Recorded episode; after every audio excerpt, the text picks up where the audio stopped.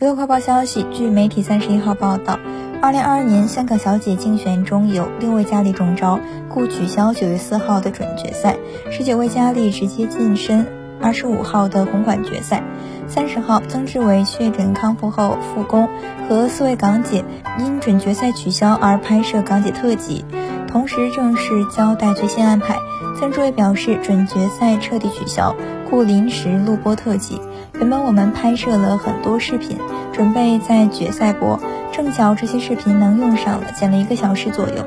让大家认识了今年参赛的佳丽。